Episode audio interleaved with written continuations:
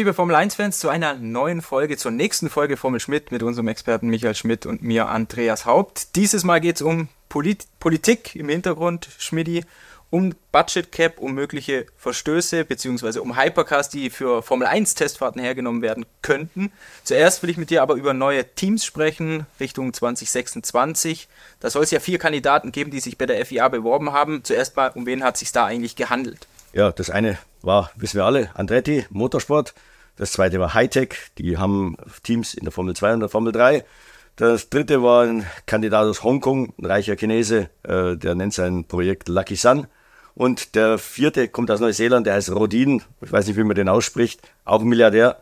Ähm, ich habe mich da bei Marcin Putkowski, der früher bei äh, der Vier war und dann bei Alpine. Und alle von diesen vier sind ja die brauchen ja einen Motor und sind natürlich alle bei Alpine aufgeschlagen, der kennt die alle vier. Und er hat gesagt, womit verdient der Kerl sein Geld? Da sagt er, irgend so ein Datenunternehmen in Australien. Also das ist von all, all denen, die da mitbieten, mit Abstand der reichste. Okay, aber ich glaube, er kommt nicht in die nähere Auswahl. Zwei sind mehr oder weniger schon rausgeflogen, genau. zwei haben, sind intensiver ja. beleuchtet worden. Wer kam weiter, wer nicht? Also äh, der, der Prozess ist abgeschlossen jetzt Ende Juli. Eigentlich ist er schon abgeschlossen. Es geht noch um, um ein paar Formalitäten. Ähm, und es sieht wohl so aus, dass zunächst mal äh, Andretti Motorsport und Hightech von der FIA äh, die ja quasi das Siegel bekommen. Sie sind technisch, personell, finanziell in der Lage, Formel 1 ein, als Formel 1-Team anzutreten. Ich glaube, der Neuseeländer hätte alles aus Neuseeland machen ja, wollen. Ja, solche Sachen funktionieren natürlich nicht. Ja. Also, also, äh, das, also, man kann nicht weiter weg sein, würde ich sagen. Ja. Hightech, wir kennen es aus den Nachwuchsformeln. Was glaubst du da? Ja gut, also im Moment, glaube ich, haben die 90 Angestellte, das ist natürlich viel zu wenig für die Formel 1, aber das kann man ja sicher aufstocken. Aber das Riesenproblem ist hier das Geld, was dahinter steckt. Es ist offiziell kasachisches Geld, was durchaus sauber sein kann. Da kann man ja nichts dagegen sagen, aber viele haben die große Angst, dass da noch irgendwie der Vorbesitzer oder vielleicht immer noch Mitbesitzer Mazepin dahinter steckt. Man kann sich das Formel 1 nicht leisten, äh, mit russischem Geld, ein Team mit russischem Geld zuzulassen, schon gleich gar nicht Liberty, eine, eine amerikanische Firma. Also da wird man eher vorsichtig sein. Die FIA hat, glaube ich, schiebt das so ein bisschen ab und sagt, er soll die Formel 1 mal machen. Und wenn sie sie wirklich, wenn sie diesen Einwand bringen, dann bringen die den und wir sind da aus der Nummer raus. Ich würde mal sagen, wenn die Formel 1 sagt, nee, den Hightech wollen wir nicht, aus den und den Gründen, die sind so unsicher, wird die FIA äh, damit gehen. Ja. Bei General Motors bzw. Andretti, die sich ja zusammengespannt haben, ist der Sachverhalt ein anderer. FIA Pro, Liberty Media eher Contra des äh, Contra ähm, Andretti und General Motors. Kannst du da so ein bisschen durchführen, warum das so ist? Und ich glaube, dazu muss man sagen, die zehn Teams sind mehr oder weniger bis auf Alpine geschlossen dahinter, Andretti abzulehnen? Ja, ich glaube, es geht jetzt weniger um den Andretti, auch wenn der am Anfang, also Michael Andretti da vielleicht nicht die beste Figur gemacht hat, weil er das ziemlich lautstark eingefordert hat. Ähm, es, es geht da ums Prinzip. Ich glaube, die würden nur einen Bewerber zulassen, der, sagen wir mal, BMW heißt oder Hyundai oder Nissan, wie auch immer, also quasi einen Hersteller. Aber auch da sagen sie, dann ist es doch besser, der kauft ein Team, als dass er sich da auf der grünen Wiese irgendwas hinstellt, was sowieso nicht funktioniert. Also selbst ein BMW, wenn er das morgen macht, mit all seiner Power, die er hat, der wird ein Minimum fünf Jahre brauchen, bis auf dem Niveau von Alpha Tauri ist. Und das, das kann sich ein BMW nicht leisten, also wird er es nicht machen. Und, und Audi hat es da, da, richtig gemacht. Ja. Die haben sich bei Sauber eingekauft. Ist viel einfacher. Also, und irgendein Privatteam, das wollen die, die anderen zehn Teams, mit Ausnahme natürlich von Alpine, die würden davon profitieren, weil die diesem Team quasi 70 Prozent des Autos bereitstellen würden, plus den Motor, also das gleiche, was jetzt Ferrari mit Haas macht. Äh, alle anderen sind mehr oder weniger dagegen und die FOM, also sagen wir die Form, das Formel 1 Management äh, unter Stefano Domenicali muss natürlich schon auch ein bisschen drauf hören, was seine Chefchen so wollen und äh, er will die auch nicht vor den Kopf stoßen. Die sind aber auch irgendwo der gleichen Meinung. Die sagen, was bringt uns der Andretti? Wir haben ein amerikanisches Team, ja, schon mit Haas, brauchen wir noch ein zweites. Also die Herkunft USA darf jetzt keine, keine Rolle spielen. GM ist natürlich eine andere Nummer, aber die wünschen sich GM, wie gesagt, eben äh, dass sie vielleicht im, im, im, Verbund mit Andretti sich irgendwo einkaufen. Ich, es hätte keiner was gegen den Andretti, wenn er morgen Alpha Tauri kaufen würde, wenn es möglich wäre. Ja. Aber äh, es ist eben als elftes Team wollen die das nicht, weil sie haben alle Angst. Dann teilt sich alles durch elf, ist ein bisschen weniger Geld, auch wenn da jetzt jeder 20 Millionen Dollar vorab kriegen würde. Aber das Geld ist in zwei, drei Jahren aufgebraucht. Also diese, diese, diese Gebühr, die ein Neueinsteiger zahlen muss, um die Teams, die dann weniger kriegen, quasi zu entschädigen. Man kann natürlich ja, argumentieren, ja, in zwei, drei Jahren ist das Geschäft noch größer, ist das wieder kompensiert und elf Teams sind eine Geschichte mehr und, und zwei Fahrer sind nochmal zwei Geschichten mehr. Also das, das bringt ja auch Marketing. Aber auch hier sind die eher skeptisch und ich würde mal sagen, dass äh, die FOM auch Andretti wahrscheinlich ablehnen wird. Gab viele Gespräche im Hintergrund. Man hat Toto Wolf, Mercedes-Teamchef, zusammen mit FIA-Präsident Mohamed Ben Sulayem gesehen auf dem Balkon der FIA. Da konnte jeder Fotos schießen, beide haben runtergewunken. Also man hatte so ein bisschen den Eindruck, haben sich bewusst dort platziert. Wenn man jetzt zu so den Teams zuhört, Liberty Media der Formel 1, da heißt es ja immer, du hast es schon angerissen, dieses Argument, wenn jemand Neues kommt, braucht es einen großen Namen, er muss den Kuchen vergrößern, wir brauchen viel, viel, viel mehr Mehrwert. Glaubst du, Andretti würde diesen Mehrwert nicht liefern? Oder Vielleicht so, wie die sich das vorstellen, nicht, aber ich meine, sie, sie, sie beziffern ja auch diesen Mehrwert nicht. Sie sagen immer Mehrwert. Was ist Mehrwert? Ja. Na, ich meine, nochmal, ein elftes Team sind auch schon mal, und, und zwei zusätzliche Fahrer sind schon mal drei Geschichten mehr pro Tag. Also, das ist mal ganz klar. Ob der jetzt Andretti oder Hightech heißt, ist zunächst mal wurscht. Und das Feld, das schaut auch ein bisschen voller aus, es schaut ein bisschen professioneller aus. Wir wissen alle, 20 Autos sind schon ziemlich wenig. Wenn da mal zwei, drei Autos verrecken in der, in der Formationsrunde, dann, dann schaut es aus wie ein Clubrennen. Ähm, also da muss man schon ein bisschen aufpassen. Für mich ist das Feld zu klein, aber okay, die werden entscheiden, wie sie entscheiden.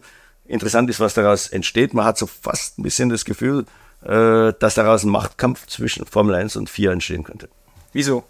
Ja, weil FIA-Präsident äh, Ben Sulayem ist ein bisschen eingebremst worden. Er war ja, als er neu war, ziemlich forsch. Er ist auch auf jeder Siegerung auf dem Foto. Äh, das gab es ja früher nicht. Sean Todd hat man praktisch nie gesehen. Max Mosley war, glaube ich, überhaupt nie auf dem, auf dem äh, Siegerpodest. Äh, also das ist völlig unüblich, dass sich der FIA-Präsident da so ein bisschen in den Vordergrund drängt. Und ich glaube, jetzt Ben Sulayem hat so bisschen das Gefühl, ja, aber nach draußen, der große Chef ist Dominicali und nicht er. Und dann hat er auch nochmal äh, ja, ein, eine auf die Hand gekriegt, weil er da erzählt hat, dass die Formel 1 äh, äh, da verkauft werden könnte und er hat dann irgendwelche Summen ins Spiel gebracht. Da gab es einen richtig bösen Brief von den, An äh, von den Anwälten der, der FOM, hat Dominikali gar nichts damit zu tun, weil natürlich das den Aktienkurs beeinflusst. Also ich glaube, der hat so ein bisschen das Gefühl, das ist jetzt eine Chance. Da kann er sich profilieren, wenn er sich da durchsetzt. Äh, er weiß ganz genau, der Großteil der Fans wird wahrscheinlich auf seiner Seite sein. Also was wir so raushören, die Fans sind eher pro Andretti. Mhm. Ja, die sagen, die gierigen Teams, die sollen ein bisschen hergeben. Ja, das ist uns wurscht, uns ist lieber ein elftes Team, vielleicht ein amerikanischer Fahrer, wie auch immer. Und aus der Nummer wird die FOM nicht so einfach rauskommen. Also die, die, das müssen sie schon sehr, sehr gut begründen, warum sie den Andretti nicht wollen. Und dann, wenn es wirklich äh, spitz auf Knopf steht und zum Schluss zu einer Entscheidung kommt, dann äh, hat die FIA das letzte Wort. Also natürlich kann die FOM sagen, lehnen wir ab. Die FIA sagt, wir geben die Lizenz. Das letzte Wort hat die vier, die Teams haben gar nichts mitzureden. Die werden in einer, im Rahmen einer Formel-1-Kommissionssitzung darüber informiert, aber sie können nicht abstimmen.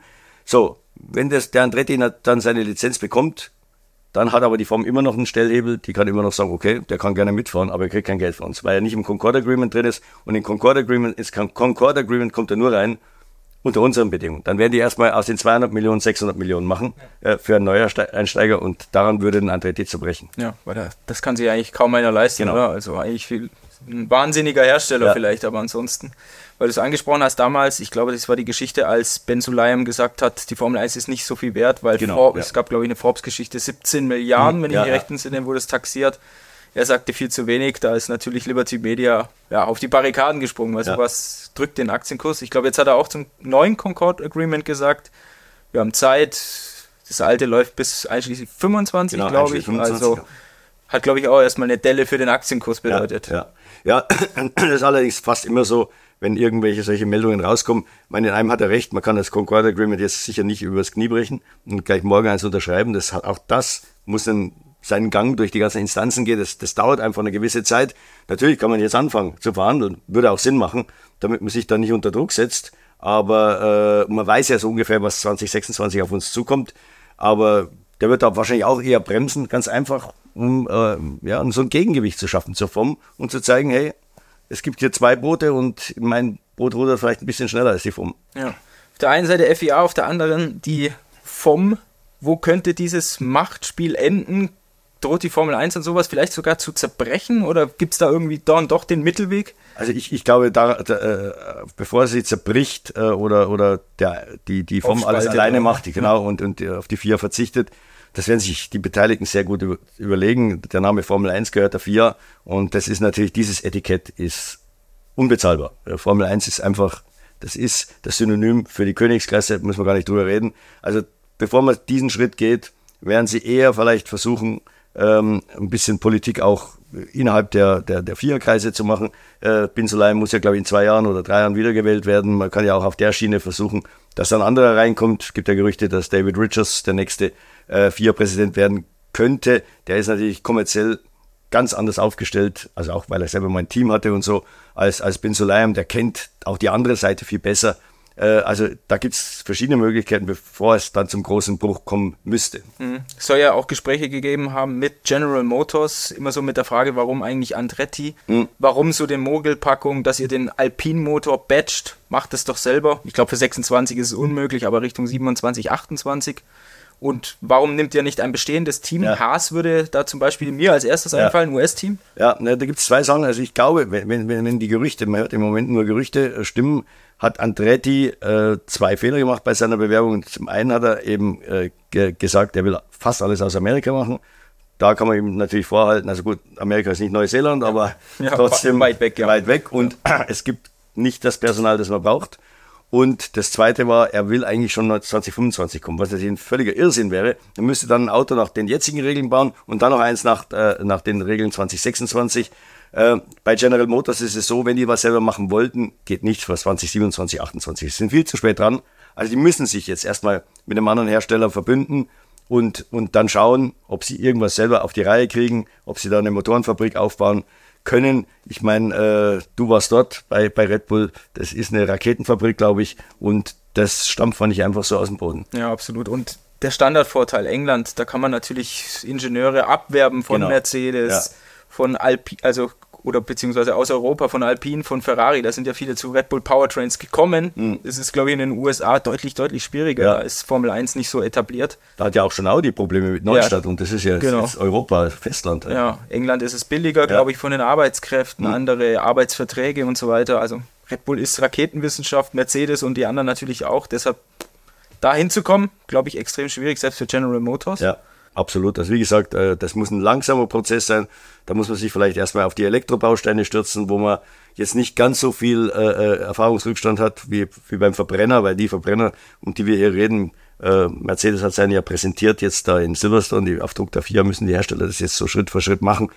Wenn man vor dem Motor steht, das ist ein Wunderwerk der Technik. Also wirklich war, das ist so unglaublich, was, was die da leisten. Kann man nur den Hut ziehen. Ja. Also es ist schade, dass die Fans man, jetzt, jetzt gibt es wenigstens Fotos, also das ist das einzig Gute, aber wenn da mein Fan davor stehen könnte und schaut sich diese Antriebseinheiten an, da wird man auch nie wieder so dieses Motorenreglement schlecht reden. Ja. Weil es ist so geil, was die da aufführen und wie alles verpackt ist und auf engstem Raum, wie viele Ideen da drin stecken. Also das ist schon ganz, ganz großes Kino. Ja, und allein schon der Wirkungsgrad immer ja. inzwischen weit über 50 Prozent, genau. glaube ich, ja. 2, 3, 54. Ja. Und wie das, ich glaube, man muss endlich mal sagen, endlich, endlich, endlich darf man den Motor auch mal richtig fotografieren und kein uraltes Ding, ein genau. 21er Motor, also ja. relativ nah an der heutigen Motorengeneration dran. Wahnsinn, oder? Ja, absolut. Ferrari ist jetzt in Monza dran. Ich glaube, Honda in Suzuka und Renault dann am Ende des Jahres. Also alle müssen jetzt die Hosen runterlassen, finde ich gut. Hätten sie schon vor fünf, sechs Jahren machen müssen. Ja, also Show and Tell für die Motoren ja. eigentlich von Anfang an, weil du musst dies, gerade weil ja die Motoren so kritisiert wurden am genau, Anfang, oder? Ja. Da musst du ja den Leuten sagen, schaut her, das ist ein Wunderwerk der Technik, ja. deshalb brauchen wir das. Genau. Anderes Thema, Schmidi. Mhm. Ich glaube, neue Teams, das wird uns die nächsten Wochen sowieso noch weiter beschäftigen. Was uns wahrscheinlich auch beschäftigen wird, ist der Budget Cap, die Budgetdeckelung der Formel 1. Letztes Jahr gab es schon eine richtige Kontroverse um Red Bull, ein bisschen noch um Aston Martin könnte dieses Jahr wieder so sein. Kannst du uns so ein bisschen durchführen? Da geht es, glaube ich, um Splitterfirmen und um Hypercars. Ja, also zunächst mal, ähm, die Teams mussten ja bis Ende März ihre, ihre Formulare abgeben und quasi ihre eigene Buchprüfung. Und dann ist das Team der vier, das inzwischen gewachsen ist. Es war vorher äh, Federico Lodi, der. Von Alpha Tauri kam der. Genau, ja. Äh, der war der Chef plus drei Mitarbeiter, jetzt sind es zehn Mitarbeiter. Also man hat eine bisschen stärkere wie sagt man heute so schön, Workforce. Ja. Und äh, die nehmen sich da pro Monat zwei Teams vor und gehen die halt alle durch. Bei manchen geht es schneller, bei manchen länger. Schauen sich das an äh, und das sind schon wirklich äh, harte Prüfprozesse. Also die, die laufen da überall rum, äh, kommen auch mal unangemeldet, völlig unangemeldet und auch mit Fragen, die keiner erwartet hat. Ähm, und die müssen die reinlassen. Also da, gibt's, da kann man die Tore nicht schließen. Also und die, die machen schon einen guten Job. Es gibt jeder zu. Äh, Im Rahmen ihrer Möglichkeiten natürlich. Das Schlimme ist, da sitzen halt, wie gesagt, äh, da sind zehn Teams da. Jedes Team, Team hat ein paar Finanzer und Strategen, die sich natürlich immer wieder was ausdenken, ja, wie man Kosten irgendwie verschieben kann, vertuschen kann, wie auch immer. Und es ist unheimlich schwer, den immer hinterher zu laufen. Also auch da ist ähnlich wie bei der Technik. ist die vier immer einen Schritt hinterher. Und da kann man ja gar keine Schuld geben. Es ist einfach, weil, keine Ahnung, wenn da 100 Gehirne drüber nachdenken, wie man jetzt die Kosten von A nach B schiebt, was wollen dann die 10 von der 4? Und wie gesagt, jedes Team ist anders strukturiert. Das ist unglaublich, äh, unglaublich schwierig, äh, da, da hinterherzukommen. Und ein beliebtes Mittel war ja äh, Ingenieure, die teuer sind, so halbtagsmäßig jetzt äh, für die Entwicklung von Booten, von Fahrrädern und was auch immer, äh, Hypercars äh, auszulagern, dann zählen die nur noch zu 50 Prozent. Man weiß aber nicht, was der wirklich macht, ob der jetzt nicht wirklich 100 Prozent arbeitet, das kann ja kein Mensch feststellen, es ist ja viel Kopfarbeit auch dabei. Die, dieses Loch will man jetzt zuschütten oder hat man schon zugeschüttet. Es gibt ja da so die TD äh, 45, die glaube ich schon Mitte April, äh, 19. April kam die raus. Ja. Das war so ein Warnschuss an alle Teams, äh, riesenlanges Ding, versteht kein Mensch, alles so Finanzenglisch. Und eine andere Nummer war eben die, dass äh, äh, rechtlich eigenständige äh, Firmen äh, gegründet wurden. Der eine macht Carbon-Manufaktur, äh, der andere macht IT. und äh, die Leute, die vorher im Team gearbeitet haben und deren Löhne natürlich zum Budget Cap gezählt haben, die werden jetzt in diese Firmen ausgelagert. Die sind, wie gesagt, rechtlich eigenständig und die liefern dann an das Team zurück. Man zahlt also den Preis X. Das ist in der Regel eine Flatrate, die deutlich geringer ist als das, wenn man selber machen würde. Äh, jetzt kann man sagen, ja gut, kann man nichts dagegen sagen. Ähm, aber da ist die FIA jetzt dahinterher. Also diese Firmen müssen schon nachschauen, dass sie gewillt sind, profitabel zu sein. Aber auch das kann man ein bisschen verdecken. Gerade bei des, Aston Martin hat das gemacht. Die haben äh, eine Carbon äh, Produktion, die am eigenen Haus auch passiert, das ist ja der Witz. Ja. Die machen das ja nicht irgendwo außerhalb. Äh, die äh, machen das so, ein halbes bei, bei, bei den Carbon-Teilen ist so ein halb, halbes Jahr lang ist Hochsaison. Da sind die wirklich beschäftigt, rund um die Uhr, um Teile für das Formel 1 Team zu bauen. Aber die andere halbe Jahr wird es ein bisschen ruhiger und die dürfen dann schon Aufträge auch für andere Firmen annehmen. Und mit diesen Zusatzaufträgen spielen die genug Geld ein, sodass die Leute, die dort arbeiten, genauso viel Geld verdienen als vor, wie vorher, als sie in der Formel 1 gearbeitet haben. Also, wie gesagt, hat man wieder Kosten versteckt. Jetzt sind manche Leute draufgekommen, ja, hey, könnte man eigentlich auch mit der Entwicklungsarbeit, äh, Abteilung machen. Wir machen ein Designbüro, einfach eine, eine Firma, fremde Firma, die baut uns das Formel 1 Auto und wir kaufen das Formel 1 Auto, quasi alle Zeichnungen, alle Berechnungen bei denen ein. Also wie gesagt, auch da wird jetzt ein, ein, ein Riegel vorgeschoben und jetzt gibt es das, der neueste Trick, den man da vermutet, sind dieses, diese Hypercars, also nicht die Hypercars für Le Mans, da können wir ja auch noch erklären, warum ja. das nicht geht, sondern Hypercars für eigentlich die Rennstrecke. Das sind Straßenautos, die aber auf der Straße nie fahren können, weil sie eigentlich Rennautos sind und äh, auf der Rennstrecke dann äh, äh ihre, die Kunden können dann auf der Rennstrecke damit fahren. Das ist der Red Bull RB17, ein voll verkleidetes Formel 1 Auto, kann man sagen. Und es ist die zweite Version des Valkyrie, äh, Aston Martin Valkyrie. Ja nochmal für unsere User, wenn man, glaube ich, mal Zahlen gegenüberstellt, du hattest ja angesprochen, bei der FIA in der Finanzabteilung die Prüfer, zehn Leute. Mhm. Mercedes-Teamchef Toto Wolf, der spricht immer davon, dass die Finanzabteilung inzwischen bei 47 Leuten steht. Also, also allein ihre eigene, ja, ihre ja, eigene. Also alleine schon mal diese Größenverhältnisse ja. zu sehen. 37 Köpfe mehr, die irgendwie Ideen haben, die eigentlich immer einen Schritt mehr oder weniger voraus sind als diejenigen, die es dann überprüfen. Mhm. Das von daher ähm, und weil du jetzt den Red Bull RB17 angesprochen hattest und den Valkyrie, Aston Martin Valkyrie ja zusammen zwischen Aston und Red Bull entwickelt, mhm. was kann man jetzt theoretisch mit solchen Autos treiben? Ich glaube, zum RB17 muss man noch sagen, es gibt es noch gar nicht, das Auto. Ja. Kostet, glaube ich, 4, 5 Millionen Euro. 50 Stück sollen gebaut werden. Mir wurde gesagt, 20 bis 25 hat man schon an solvente Kunden vertickt. Mhm. V8 äh, Biturbo-Motor mit Hybridsystem so zwischen 1100 und 1250 PS ein Formel-1-Auto für die Straße, für den Kunden.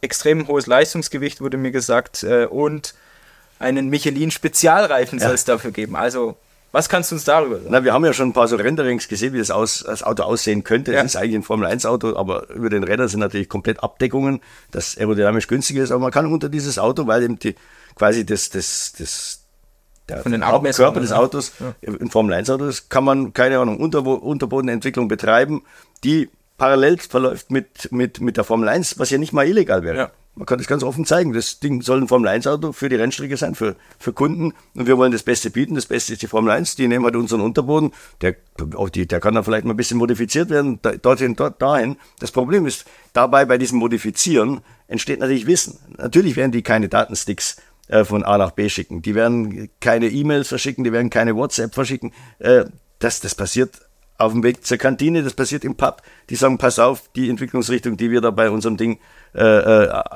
jetzt angegangen sind, führt zu nichts oder sie führt zu was. Schaut da mal. Also das ist ein Fass ohne Boden. Kann sich auch beim Mechanik was vorstellen, dass sie eine bestimmte Aufhängungsgeometrie mal ausprobieren. Anti-Dive zum Beispiel. Zum Beispiel, solche Sachen, ja. Es gibt ja das Gerücht, ich glaube, es wurde ja mal so halb bestätigt, dass in der Zeit davor, wo es noch erlaubt war, der Red Bull sich schon Grundwissen über diese Ground-Effect-Autos mit dem ersten Valkyrie angeeignet hat, weil man da gewisse Sachen äh, getestet hat. Adrian Newey sagt ja auch immer, man darf nicht nur auf die 80er Jahre schauen, wenn man über das Bouncing redet, wo es ja schon mal aufgetreten ist. Man sollte sich auch mal die LMP-Autos anschauen, die diesen riesigen Unterboden haben. Auch die hatten das Problem. Also es ist ein bisschen komisch, weil Adrian Newey eigentlich nichts mit LMP-Autos zu tun hat. Ja. Also er, er, muss es ja irgendwoher wissen. Also ich glaube, da ist bestimmt Grundlagenforschung gemacht worden. Das war damals sicher erlaubt. Wenn sie es gemacht haben, unheimlich clever. Ja. Ich glaube, der Hauptpunkt ist eigentlich vielleicht nicht, wie Teil XY dann genau. im Prinzip funktioniert, sondern nee. die Methodik, was dahinter genau. steckt. Auf was muss ich eigentlich achten ja. und was brauche ich für meine Tools. Ja, äh, genau. Messmethoden und wie auch immer, die können da alles Mögliche. Natürlich, wie gesagt, die, die vier hat es jetzt schon mitgekriegt, dass das, ein, äh, dass das eine Gefahr ist. Äh, und ich habe mich auch mit Toto Wolf kurz drüber unterhalten. Am Anfang hat er gesagt, ja, wir müssen der vier vertrauen, das sind gute Leute, sagt auch Ferrari. Aber im Endeffekt sagt er dann, wenn das wirklich äh, sich herausstellt, dass man diesen Sumpf nicht austrocknen kann, müssen wir das Gleiche machen. Was natürlich fatal wäre, dann würde jeder, der einigermaßen in der Lage ist, so ein Supercar bauen oder so ein Hypercar bauen und da versuchen, parallel ein bisschen mitzuentwickeln. Also man muss diese Nummer irgendwie zuschütten, egal wie, weil sonst wird es wieder so teuer. Und auch die ganze, wir, uns wird jetzt immer erzählt, die Formel 1-Teams sind profitabel. Das sind sie, wenn man das Formel 1-Team an und für sich anschaut.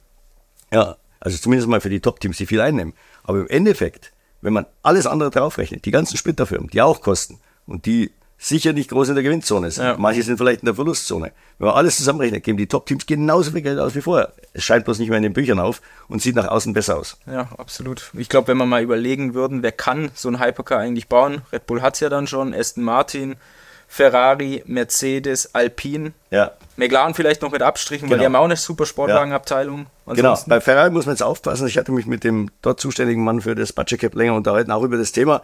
Und man könnte ja sagen, ja, die können ja am Le Mans Auto oder was ausprobieren. Geht nicht. Ja. Das Le Mans Auto hatten, also diese äh, Hypercars für die Le Mans, haben ja ein ganz klares Reglement. Da steht drin, wie der Unterboden auszusehen hat. Wenn man da jetzt einen Formel 1 Unterboden draufschrauben würde, es macht ja gar keinen Sinn, weil er nicht erlaubt wäre. Also da würden natürlich die vier, die vier Prüfer würden sofort sagen, was ist hier los? Also muss man gar nicht versuchen, da dieses Auto als Testträger zu nutzen, weil es nicht geht. Ja. Äh, das was anderes sind diese Autos, wie gesagt, die für Kunden gebaut werden da kann man machen, was man will. Man kann immer sagen, das will der Kunde. So, es kann ja keiner einem verbieten, jetzt irgendwelche Technologie aus der Formel 1 auf so ein Auto zu übertragen. Das ist bei den Motoren. Manche Technologien werden in den Serienmotoren äh, äh, implantiert. Also hier ist wirklich, das ist eine, eine große Gefahr und da werden einige Köpfe noch rauchen, wie man das einigermaßen äh, gut äh, unter Kontrolle kriegt. Ja, andersherum, wenn man es mal vielleicht positiv dreht, ich finde es auch unglaublich, ja, unglaublich clever, überhaupt da drauf zu kommen und sowas ja, ja. mal zu nutzen als Testträger. Also ich muss da sagen, da ziehe ich den Hut, Chapeau, wenn man jede Lücke, jede Grauzone ausnutzt. Und illegal ist es ja nicht. Nee, es, ist, es wird natürlich illegal, wenn man nachweisen könnte, dass der Entwicklungsweg, der kann ja von einer Richtung in die andere, das ist, er muss eine Einbahnstraße sein, von der Formel 1 zum, zum Kundenauto. Aber wenn man rausfinden würde, er geht vom Kundenauto auch hin und wieder mal Richtung Formel 1, ja. und wenn es nur Tipps sind, was natürlich schwierig ist, das nachzuweisen, dann wäre es natürlich illegal und zwar sofort. Ja. Ja, aber hm, wie ja, du vorher gesagt hast, genau. wie wir das machen. Mir hat man bei Red Bull erzählt, vor glaube ich ein oder zwei Monaten haben die alle E-Mails durchcheckt, alle ja. Handys abgenommen wegen SMS, WhatsApp und was der Geier was. Aber wie du, ja gesagt, ja. wie du gesagt hast, die schreibt ja neben Ingenieur A schreibt nicht B, hey, pass mal auf, sondern das geht über Mundpropaganda. Also. Und vor allem in diesem Team, das den RB17 baut, sitzen ja Ingenieure, die vorher mal in der Formel 1 waren. Genau. Die kennen die Sprache, die kennen die Probleme, die muss, werden ja nicht angelernt, also weil, weil sie es vorher von der Formel 1 wussten. Da, die, die mit ihren alten Kollegen, da reichen drei Sätze und dann weiß er schon wieder Bescheid. Ne? Ja. Was mir, wir hatten es ja schon mal in einem alten Video, glaube ich, angerissen. Eigentlich muss man ja als bestehendes Team, das jetzt vielleicht kein Hypercar hat, nicht dieses ganze mhm. Wissen hat. Die einzige Möglichkeit ist ja, man holt sich da irgendwie einen Red Bull-Ingenieur raus, eines der hohen Tiere, vielleicht genau. einer sogar aus der zweiten Reihe, die da halt eine Ahnung haben könnten. Ja, absolut, so wie jetzt das äh, McLaren natürlich sehr spektakulär mit Rob Marshall gemacht hat. Es wird jetzt dauern, bis er kommt. Ja. Januar fängt er erst an. Aber wir wissen ja nicht, was da im Hintergrund schon gelaufen ist. Vielleicht ist da auch schon mal ein anderer aus der zweiten, dritten Ebene letztes Jahr schon angedockt. Keine Ahnung, das ist halt schwer, das jetzt für uns festzustellen. Wir kennen ja noch nicht mal die Namen. Und äh, da wird jeder natürlich schauen, es ist, glaube ich, viel, viel wichtiger, einen zu haben, der genau weiß, was Red Bull macht, was sie messen, in welche Richtung sie äh, entwickeln, was sie weglassen, weil das Weglassen ist, das kostet, also wenn man es nicht weglässt, kostet es Geld und Zeit, logischerweise. Also ich glaube, da kann man den ganz großen den ganz großen äh, äh, Treffer landen, wenn man da die richtigen Leute rauszieht, die nicht unbedingt jetzt der Superingenieur sein müssen. Hm. Was ist dein Gefühl? Lässt sich das jemals zuschütten? Die Nummer mit den Hypercars oder generell siehst du den Budget Cap vielleicht sogar auf der Kippe? Ja, das kann durchaus passieren, dass irgendwann die Leute sagen, wir können diesen Budget Cap so, wie wir es uns vorgestellt haben, äh, nicht durchziehen. Wir müssen vielleicht ein ganz anderes System finden, keine Ahnung wie. Äh, meiner Ansicht nach wie gesagt, hätte ich ja sowieso, äh, ich, hätte die Größen der Teams einfach beschränkt, Ende. Weil beim Fußballteam darf man auch nur elf spielen, das ist auch rechtlich durchführbar. Man kann das Formel 1 Team einfach, keine Ahnung, nicht mehr als 500 Leute haben, das war's. Ja, und äh, da kann man, und, und von alles, was von außen reinkommt, wird halt dann geprüft. Ja. Oder all, alle müssen ja. das ihre Kohle auf einem Konto genau. bunkern und ja. dann sagt die FIA, okay, dafür ja. kannst du es haben. Geht natürlich nicht, alles Wunschdenken. Von daher, Schmidti, danke auch für diese Folge. Oder hast du noch was auf ja, der Pfanne? Das, das, ich habe alles besprochen. Dann, liebe User, ähm, vielen Dank fürs Zuschauen und macht's gut. Wir würden sagen, bis zum nächsten Mal. Bis zum nächsten Mal.